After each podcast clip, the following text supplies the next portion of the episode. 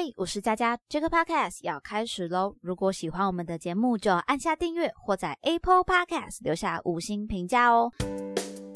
本集 JJ So News 来到九月第二周，一起回首近一周的搜寻趋势与热门事件吧。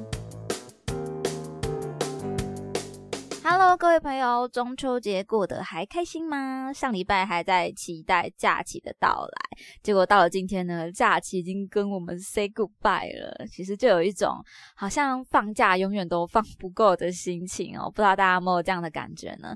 不过这一次的中秋节，哎，毕竟烤肉就是中秋节的大事嘛。大家有没有烤肉啊？自己承认一下哦，到底夯了几团，吃了多少的嗯罪恶食物呢？那烤肉其实。是一种气氛啦，大家欢聚之下的一种快乐的感觉。只是结束之后，必须要面对就是体重的问题了。而且我发现台湾的节日是不是很多都离不开吃这一件事情哦？像是端午节啊、中秋节，还有冬至，还有年节等等的，一年下来长肉的机会其实真的是。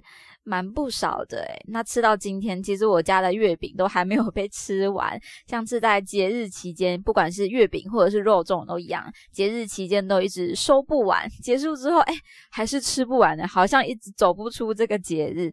这个节日晚，其实也跟同事又重新开启了一个健身的计划。所以我在想哦，其实这个节日过后啊，或者说节日期间，你除了是这种。节庆氛围的内容啊，产品之外，包含这种健身或者健康饮食的相关产业，其实在后续都有一个蛮好的一个行销或者说造势的机会，感觉都会有不错的切入点啦。那么现在我们也来切入今天的正题吧。上周的关键字到底有哪些呢？首先看到的是英国女王伊丽莎白二世辞世的讯息。时间在九月八日的时候啊，各大新闻啊、名人社群都有跟进这个讯息，表达哀悼。那伊丽莎白二世享受九十六岁，担任元首长达七十年，是英国史上在位最久的君主啦。那也因为她的一生无私奉献哦，为大众来做。服务留下了美名，不分国度都同感哀伤。那我个人自己其实对伊丽莎白二世的印象呢，就是在她很喜欢柯基犬的这件事情。那因为我自己其实也是非常喜欢这个短腿小可爱的之一，喜欢它的人之一，所以期待自己未来也可以养几只可爱的小柯基犬。那女王她养的柯基犬呢，有超过三十只哦，甚至还创造出新的品种是 Dorgi。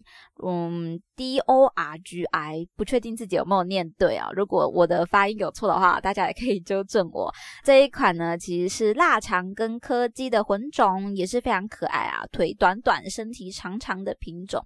因为主人辞世哦，这些小动物呢，当然也要找到新的主人，所以女王其实也有提前将多数的狗狗都做一个安顿。其实我觉得是一个非常好的饲主典范哦。既然你要养一个宠物，你要跟一个生命共处一段时光的话，你就要照顾它到最后。所以想要养宠物的朋友们呢，也都要记住这一份精神啦。女王辞世后，下一任新君主的正式头衔就是查尔斯三世。查尔斯的长子威廉则是新的王储。那么接下来就是新的篇章喽。时间继续推进，我们接下来看到第二个关键字是《神隐少女》。诶，究竟为什么这个经典之作又登入了排行榜呢？应该大家都有看过吧？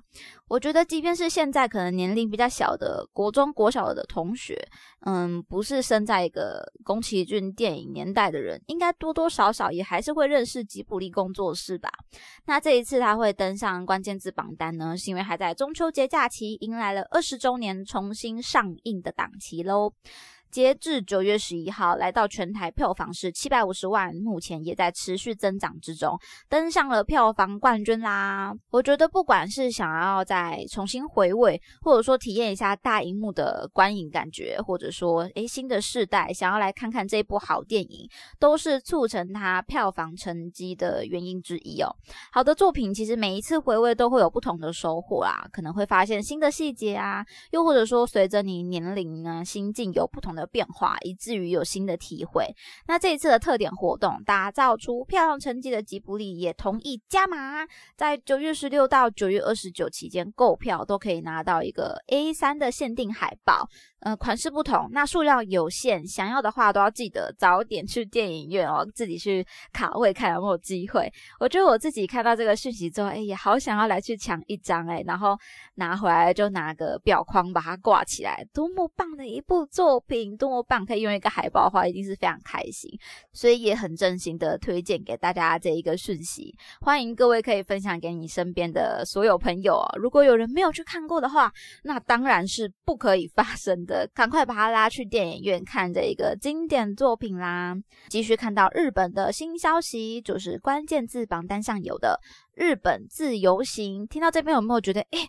心跳加速，快两拍哦！终于有出国旅游的讯息了。疫情之后，已经不知道多久没有搭飞机啊，去日本啊，去哪里哪里玩。加上后续各国其实都会有一些限制啊，多有不便。不过根据日媒报道，日本政府最快在十月开始会废除入境人数的上限喽。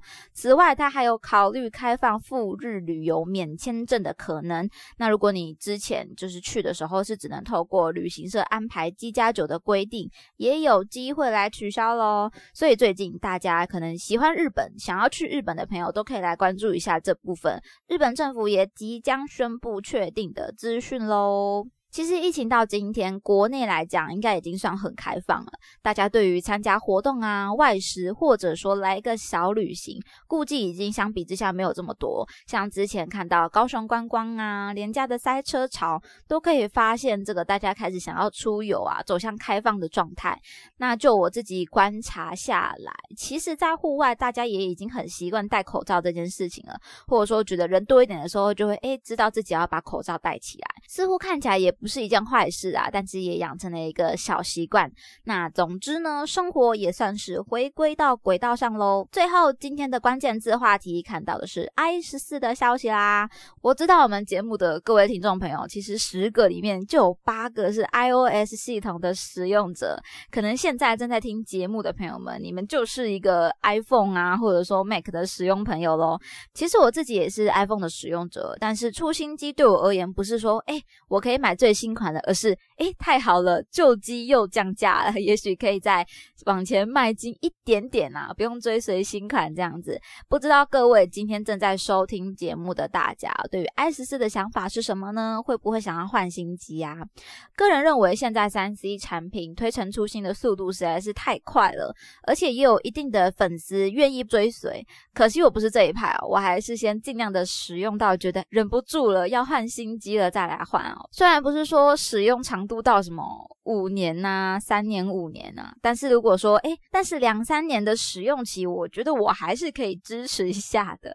那讲到 i 十四哦，大家其实都很期待有什么样的新色、新功能或者新造型。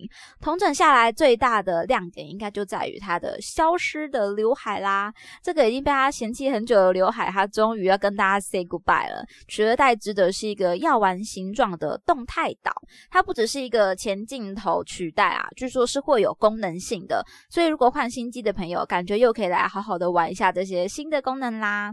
那对于旧手机的朋友，其实也有另外一个关键字是 iOS 十六更新啦。从 iPhone 八以上的机款都可以更新这一个 iOS 十六系统。最亮点的新功能，应该就是有提供照片去背的这一个部分了。比如说你拍一张自拍照好了，那背景可能太乱太丑了，你就可以使用去背的功能，把它们通通删掉。就剩下你自己的人像嘛，再自己换一个诶满意的背景，这样感觉超级省事的，用手机就可以完成这样的动作。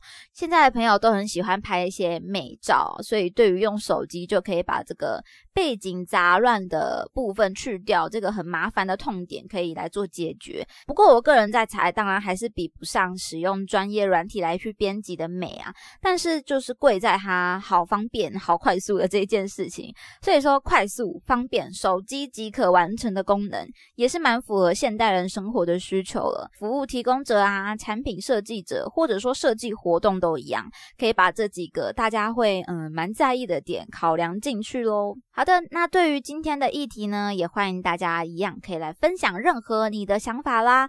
本周的这个 podcast 就分享到这边，喜欢的话要记得订阅加分享，或者留下你的评价喽。追追搜 news 系列与大家一起思考与迈进，期待您下次继续收听。我是佳佳，大家拜拜。